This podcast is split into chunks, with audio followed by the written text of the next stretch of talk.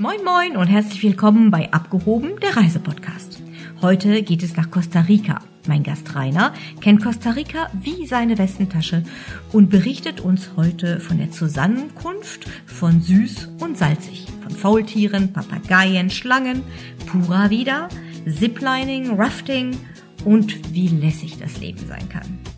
Hallo Rainer und herzlich willkommen bei Abgehoben der Reisepodcast. Unser heutiges Thema ist Costa Rica und Costa Rica ist pura vida. Pura vida, was bedeutet das eigentlich in Costa Rica? Ja, pura vida, das ist so ein Allerweltsbegriff. Äh, ich habe das mal vor 25 Jahren mit Pralles Leben übersetzt und das haben, glaube ich, ganz, ganz viele Leute in ihren Reisebüchern und so übernommen. Äh, man sagt es zur Begrüßung, man sagt es zur Verabschiedung, man sagt es anstatt Danke. Also es ist ein universell einsetzbares Wort, wie im Fränkischen, das passt schon. Ja, das ist ein schöner.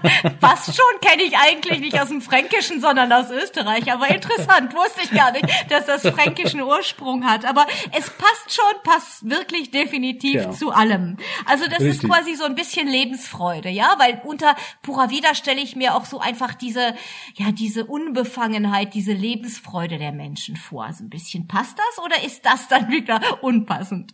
Nee, nee, das passt perfekt. Also die Ticos, wie sie sich selber nennen, ne, die sind äh, super lebensfroh. Also das ist ja das glücklichste Volk der Erde, wird es oft betitelt.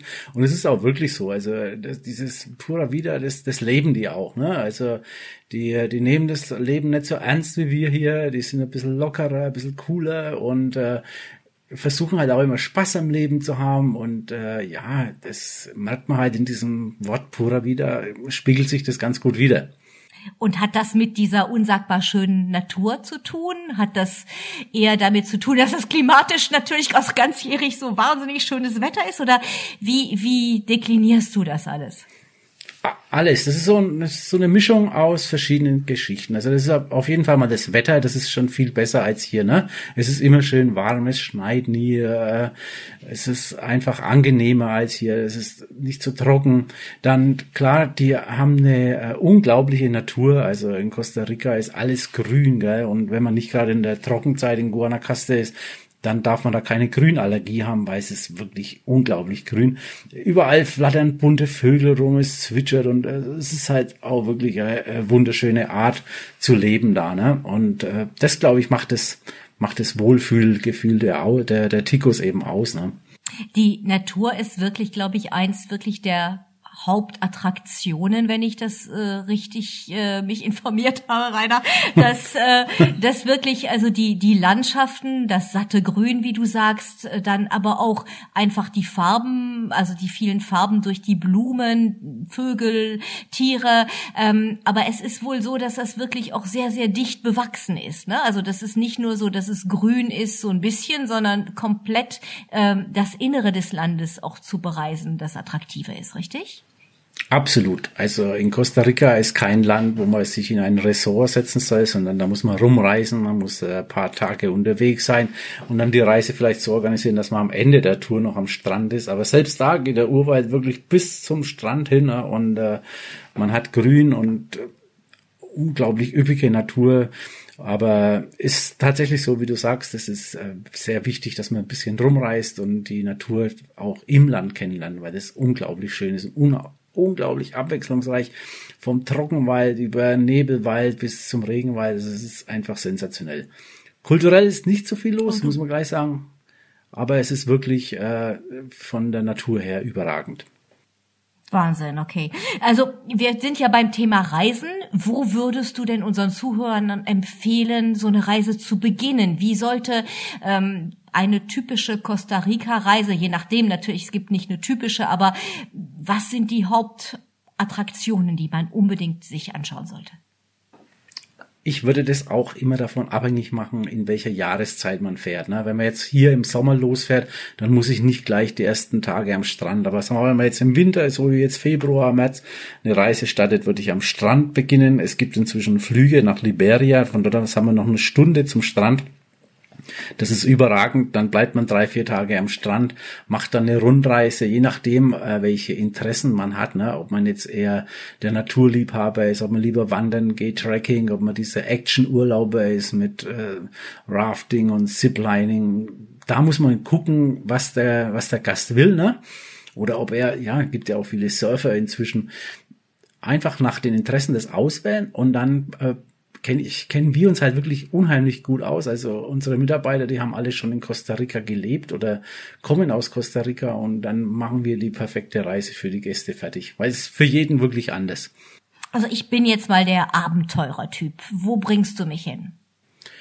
Ich würde dich auf jeden Fall nach La Fortuna zuerst mal bringen. La Fortuna, das ist am Vulkan Arenal. Dort ist so der, der Hauptpunkt für abenteuerlustige Unternehmungen. Von dort aus kannst du Canopy-Touren unternehmen. Ne? Das sind dann zum Beispiel so, äh, da gehst du so 15 Meter im Baum hoch und schwingst dich quasi von Ast zu Ast, ich würde jetzt nicht sagen, also an Ziplines nennt man die, fährst du dann teilweise 50, 100 Meter über Erdboden bis zur nächsten Plattform. Das ist sehr Adrenalin ähm, fördernd. Ja, so. und ich bin mir schon genau. jetzt bei der ersten Beschreibung schon gar nicht mehr so sicher, ob ich der Abenteuertyp bin. das klingt nämlich nach Hardcore-Abenteuer.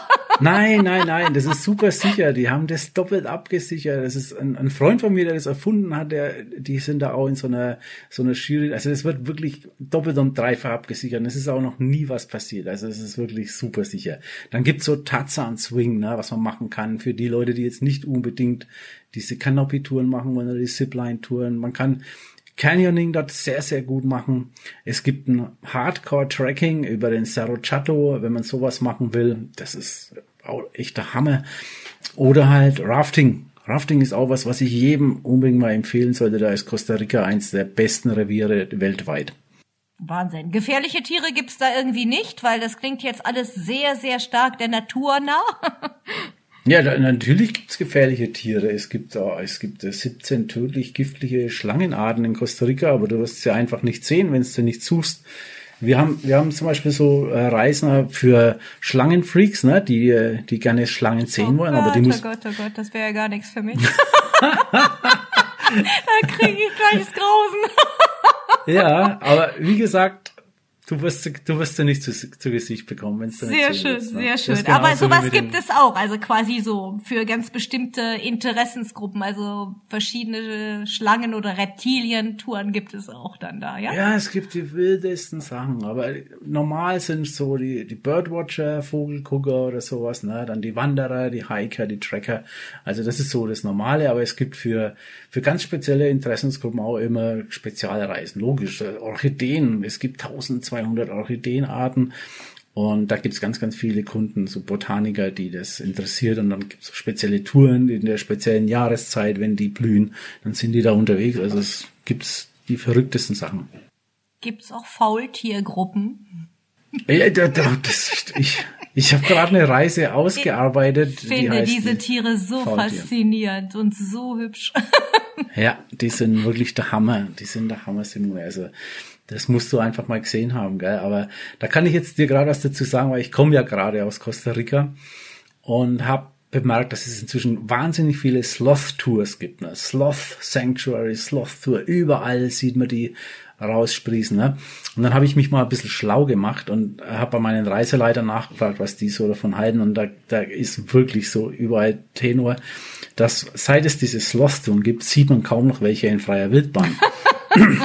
das ist echt, das ja, ist so die, die, das ist die, halt, Retourkutsche des Tourismus das ist die halt. Ne? Retourkutsche des Tourismus. Deshalb habe ich mir auch die Sloth-Touren wirklich genau angeguckt, habe mich mit den Besitzern da unterhalten und so, ne, und habe die dann gefragt, äh, ja, ob die auch fremde Faultiere aufnehmen und da muss man wirklich aufpassen. Also wir vermitteln jetzt zum Beispiel nur die Sloths, wo wir genau wissen, dass das tatsächlich Sloth, äh, Faultiere sind, die, die da schon jahrelang leben und nicht extra dazugeholt werden, weil das ist natürlich dann kontraproduktiv für nachhaltigen wie Zona Tourismus. nachher, ne? Ja, ganz genau, genau. Ja, ja, Nachhaltigkeit ist ja groß geschrieben auf Costa Rica, ne?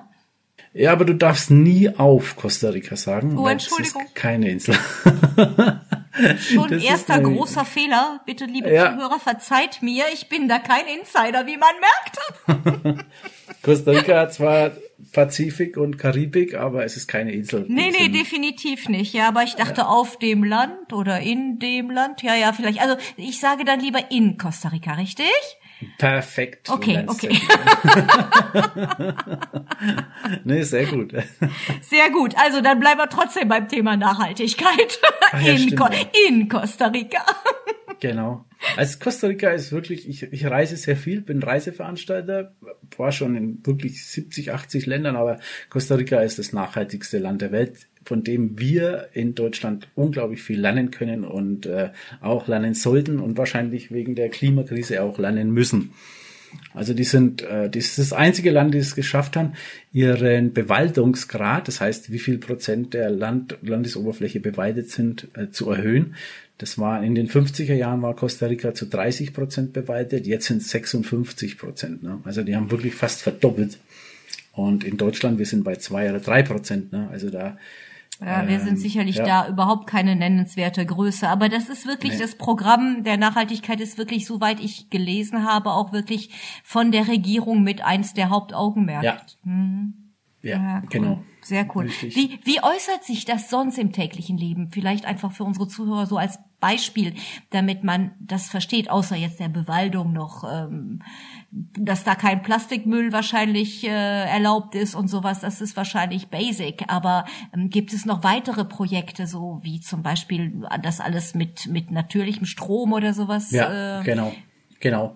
Das ist äh, der, Hauptkna der Hauptpunkt, was die Ticos eben machen. Das ist die, die, dass die komplett unabhängig von fossiler Energie werden und die machen das eben fast alles mit Wasserkraft.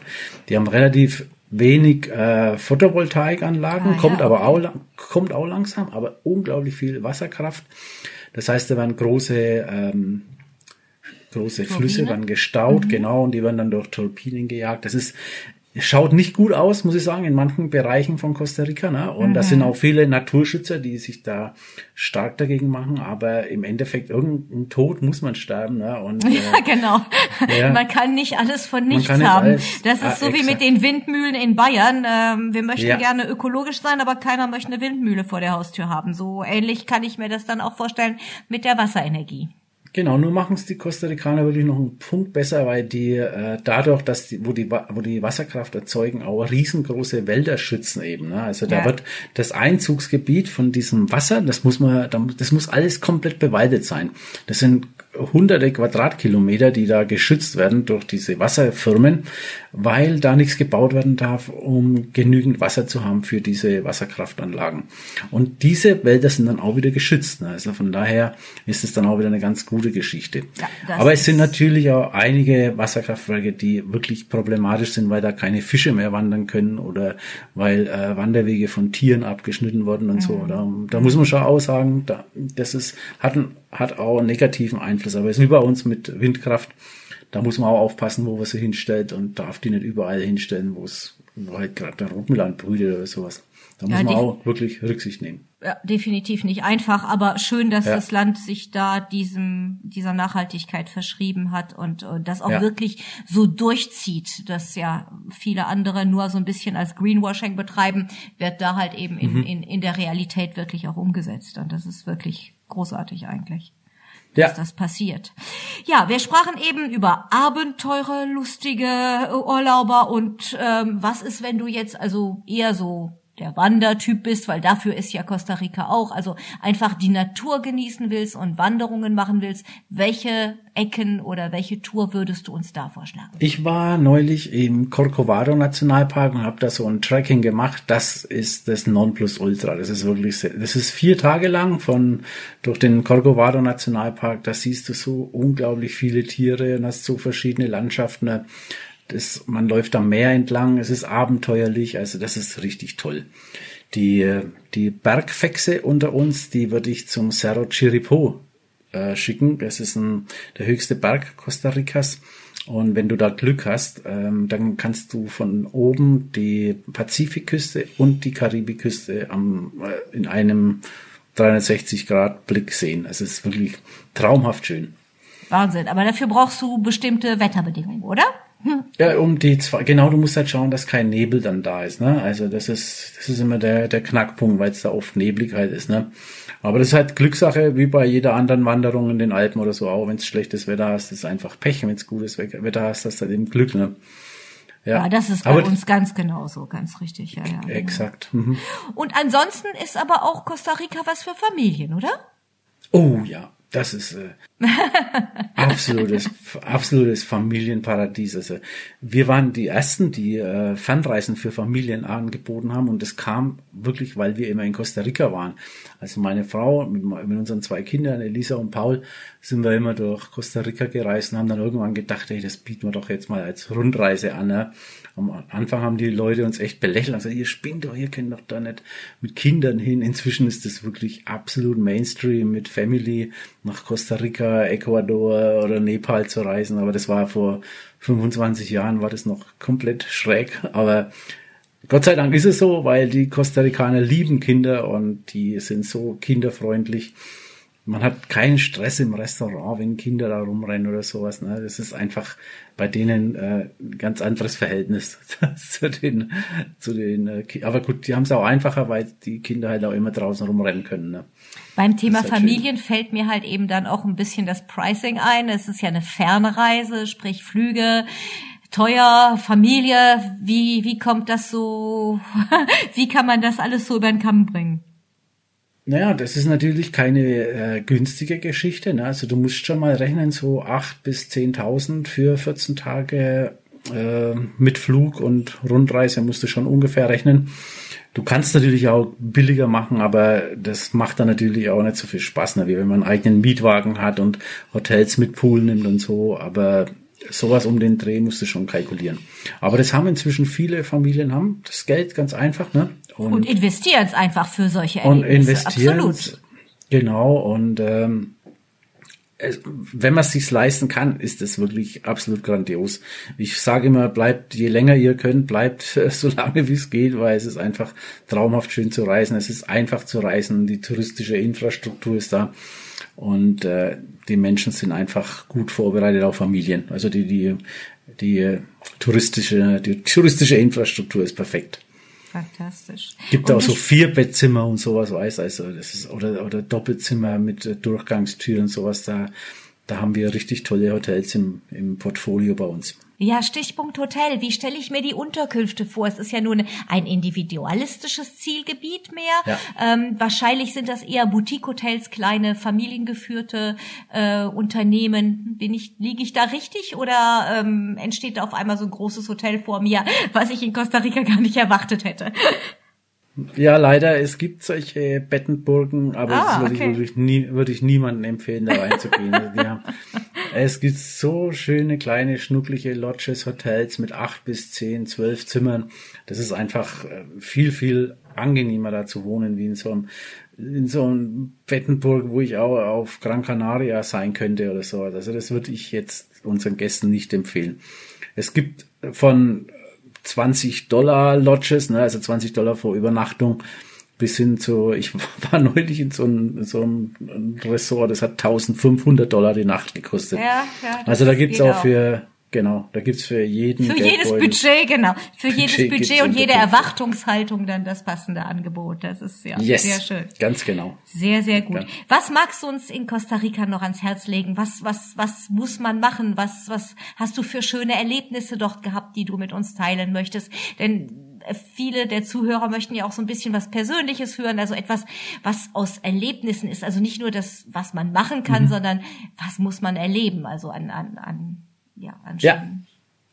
Also ich finde die La Tigra Rainforest Lodge finde ich nach wie vor echt ein Traum, weil es ist, äh, das ist eine Lodge, die aus selbst angebauten Holz gebaut wurde. Also die, die Lodge-Besitzer, die haben die, die Lodge quasi selber äh, nachwachsen lassen man kann dort auch seinen Baum pflanzen, um dann gleich sein CO2, was man verfliegt, teilweise zu kompensieren. Ist auch eine schöne Aktion mit Kindern, sowas zu machen. Ne? Und man kann dann äh, über eine App bekommt man die, den Standard seines Baumes zugeschickt und kann dann den Baum also ständig beobachten, wie er wächst und wie groß er ist und was mit dem passiert und hat dann so eine gewisse Verbindung zu Costa Rica.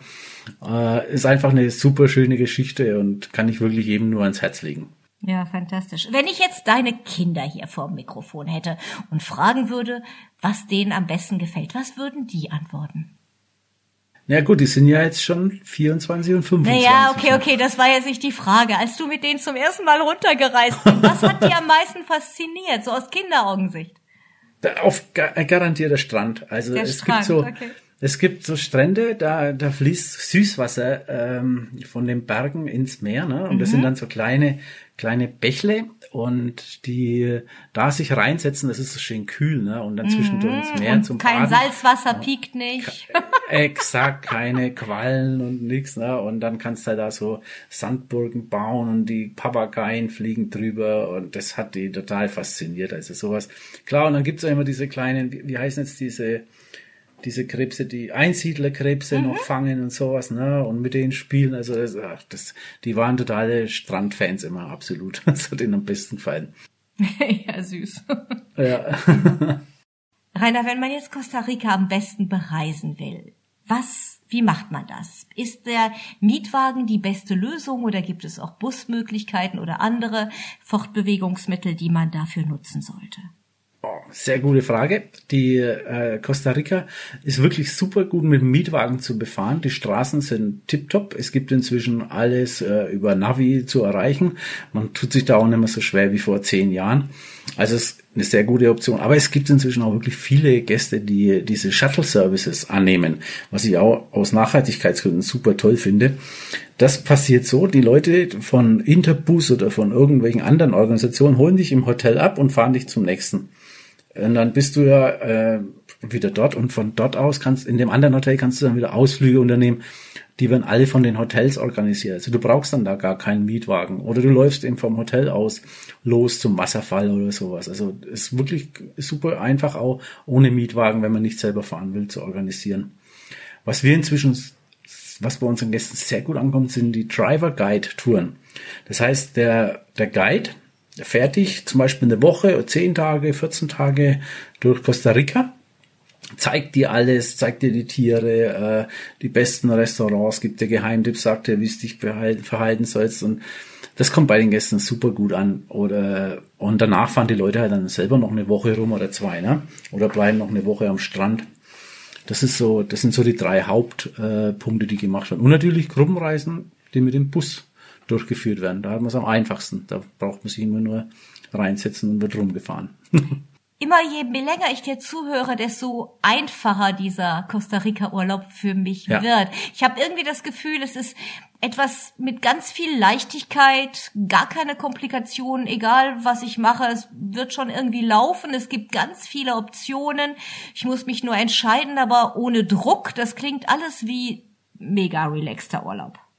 Ja, das ist es auf jeden Fall. Du musst dir nur vorher überlegen, was du willst, was du für Ansprüche hast, ob du lieber fotografieren willst oder lieber Vögel beobachten, wandern, aktiv sein. Und dann stellen wir dir die perfekte Reise zusammen. Oder halt, ja, buchst es halt selber, kannst du natürlich auch machen. Aber äh, bei uns ist es genauso teuer, wie wenn du es selber buchst, weil wir die Provision ja von den Hotels bekommen. Und ihr habt halt eben noch die Garantie dazu, die ihr gibt, ne? Ja, die Garantie und wir kennen uns halt auch aus. Ne? Wir wissen jetzt zum Genau, Beispiel, dass, genau. dass man in der Jahreszeit nicht in die und die Ecke sollte, weil da die Wahrscheinlichkeit, dass es vier Tage regnet, sehr hoch ist oder so. Ne? Das muss Gibt es denn in dem im klassischen Sinne eine beste Reisezeit? Also jetzt äh, ja, um, um möglichst viel zu bereisen? Ah, Das ist, Simone, das ist auch wieder eine Frage, was man machen will. Ne? Aber es ist die, Mhm, klar. die traditionell beste Reisezeit ist zwischen Januar und April. Ja. Das ist die sogenannte Trockenzeit, ne? Und Mhm. da sind aber auch die Hotels am teuersten. Und auch viele Amerikaner dann unterwegs und äh, die Strände ziemlich voll und so. Also Ich höre schon raus, das ist nicht deine Lieblingsreisezeit. Doch auch. Doch auch? Man muss halt, man muss halt dann wissen, wo man hingeht, wo dann Ja, wenig Touristen sind, ja. Ja, ja, genau, genau. Man muss ein bisschen kontra, also gegen den Strom Ja, laufen dann. Gegen den Strom laufen, genau, ja, richtig. ja, ja, Mhm. klar. Sehr schön, sehr schön. Aber ansonsten gibt es jetzt keine Reisezeit, wo du sagst, also das ist jetzt wirklich unangebracht wegen zu viel Wärme, zu viel Nässe, zu viel. Naja, klar. Okt also Oktober, November, Oktober, da kann's November, okay. da kann's schon viel regnen, ne? Ja, aber da ist ja. dann zum Beispiel wieder die beste Zeit für Wahlbeobachtungen und so. Ja, ja, ja, klar, klar, klar, klar. Ja, ja, logisch, Ja. ja. Also wenn ich ein ganz bestimmtes Interesse habe, muss ich mich vorher ganz genau erkundigen, wann, wofür die beste Reisezeit ist. Aber wenn ich jetzt ein normaler, normaler. Ersttouristler bin, mhm. ja, dann würde ich dir Costa Rica, dann, dann sollte ich vielleicht diese Monate Oktober, November nicht unbedingt auswählen, richtig? Exakt, vollkommen richtig Sehr erkannt. Schön. Sehr schön. Zur Küche vielleicht ganz kurz. Die Kulinarik ist bei abgehobener Reisepodcast immer ein Thema. Echt? Wie, ja, na klar, das ist mit eines der ganz wichtigen Dinge, in, zumindest oh. in meinem Leben. Sehr schön. Und äh, es wäre vielleicht für den einen oder anderen Zuhörer auch interessant zu wissen, wie stelle ich mir die kostarikanische Küche vor? Bis vor ein paar Jahren grauslig, ehrlich. Es gab nur Reis und Bohnen und fettes Fleisch. Also das war so das Standardgericht. Ne? Zum Frühstück Gallo Pinto, auch wieder Reis mit Bohnen. Aber inzwischen hat sich die Küche komplett umgestellt. Die haben einen ganz starken peruanischen Einfluss überall gekriegt und dadurch ist die Küche eher so in unserem Sinn mediterran geworden. Es gibt viel so Ceviche und Fischgerichte auch, leichte Gerichte, vegane Kost, viel, viel mit Früchten wird gemacht. Also das ist inzwischen wirklich richtig toll und man kann sich da äh, auch vegetarisch oder vegan super gut ernähren. Sehr schön. Klingt nach einer schönen Wandlung. Also das äh, ja, Gott sei sich, Dank, ja. Ja, hört sich ein bisschen leichter an als das, was du am Anfang sagtest. Reis und fettes oh. Schweinefleisch oh. wäre jetzt nicht unbedingt mein Favorite, aber gut. Vor allen Dingen nicht zum Frühstück. Da kommst du nicht drum rum. Gallo Pinto gibt's immer zum Frühstück und ein paar Mal musst du das auch essen, weil. Ja, ja, ganz klar. Einigen, Probieren würde genau. ich es auf jeden Fall. Das ist gar keine Frage. Aber, aber ob ich das jeden Morgen haben muss, das weiß ich nicht. Reisedauer. Bei jedem Morgen fällt mir das Thema Reisedauer an. Aus deiner Sicht die ideale Minimum, Minimum Reisezeit? Minimum also, zwei Wochen. Minimum ja. zwei Wochen, ne? Mhm. Ja, ja, ja genau. genau. Sonst lohnt sich der weite Weg und dann ist man frustriert, wenn man wieder abreisen muss und hat vieles genau. nicht gesehen. Genau. Genau. Und nach oben keine Grenzen, wirklich. Also man kann in Costa Rica sechs, acht Wochen ohne Probleme rumreisen, hat immer neue Landschaften, neue Gegenden, neue, äh, neue Aussichten. Also es ist wirklich ein absolut abwechslungsreiches Land. Und die Nachbarregionen sind auch interessant, Nicaragua und Panama. Ja, natürlich, klar. Das ist natürlich auch nochmal. Aber ich denke mal, ähm, nach dem, was du uns erzählt hast, äh, sollte man vielleicht nicht gleich beim ersten Mal was kombinieren, weil sonst hat man ja. vermutlich mhm. viel zu viel verpasst und reist frustriert wieder ab. Stimmt. Rainer, was wir noch gerne von dir hören würden, ist noch ein weiterer Geheimtipp. Wenn wir schon mal das Glück haben, einen echten Insider und Experten zu haben, was kannst du unseren Zuhörern noch als Geheimtipp verraten? Ah, da würde ich euch auf jeden Fall einen Trip in die Sirena Ranger Station empfehlen in Corcovado. Da kann man entweder hinlaufen oder man fährt mit dem Boot hin. Man wird dorthin gebracht und eine nasse Anlandung dann da gemacht und dann da schläft man zwar in so Kapi in so ja Stockbetten wie in einem Jugendherberge, aber sehr sauber und auch gut gepflegt und dort kann man Tiere beobachten ohne Ende. Ich habe da schon, äh, bin da schon mit dem Tapir durch die Gegend gelaufen. Es gibt Jaguare, man kann Haie von äh, von der Station aus beobachten. Also es ist echt unglaublich schön und das absolut Beste sind die die roten Aras, die hellroten Aras, die einen über die Köpfe fliegen wie Spatzen. Sagenhaft. Ja. Wahnsinn klingt einfach ganz, ganz toll. Gibt es etwas Besonderes, was man beachten sollte, wenn man nach Costa Rica reist? Eigentlich braucht man nichts Großes beachten, man weder Impfungen, sonst, also man, es wird auf jeden Fall warm, man braucht eine gute Ausrüstung dabei und äh, ich finde immer, man sollte ein paar Tage zumindest mit einem Reiseleiter unterwegs sein, weil das der sieht einfach zehnmal mehr, als wenn man selber nach Faultiere guckt. Du wirst keins finden im ersten Jahr, wenn es dann vielleicht mal ein paar Jahre da bist, ja, aber die ersten Jahre immer ab und zu mal Touren mitmachen und einen Guide nehmen, das äh, rentiert sich auf jeden Fall. Apropos Ausrüstung, fünf Dinge, die du absolut jedem rätst mitzunehmen. Fernglas, ganz wichtig, absolut wichtig, weil viele Tiere sind halt einfach weiter weg. Dann würde ich auf jeden Fall knöchelhohe Wanderschuhe mitnehmen, weil man äh, viel im Dschungel unterwegs ist und mit über Kreuz und Querheit einfach läuft und die auch vor äh, Tieren schützen können. Ne? Dann auf, mhm. auf jeden Fall ein Foto, ganz, ganz wichtig. Ähm, ich würde auf alle Fälle auch einen Regenponcho dabei haben für für den Fall, dass es regnet. Es gibt nämlich Gegenden in Costa Rica, da regnet es fünf Tage im Jahr nicht. Wie viel habe ich jetzt? Vier und als fünftes würde ich auch noch sagen ein Taschenmesser, weil man das einfach immer gut brauchen kann. Ja, da gebe ich dir recht. Das war ein schöner Abschlusssatz. Mit dem Taschenmesser machen wir dann für heute Schluss. Okay.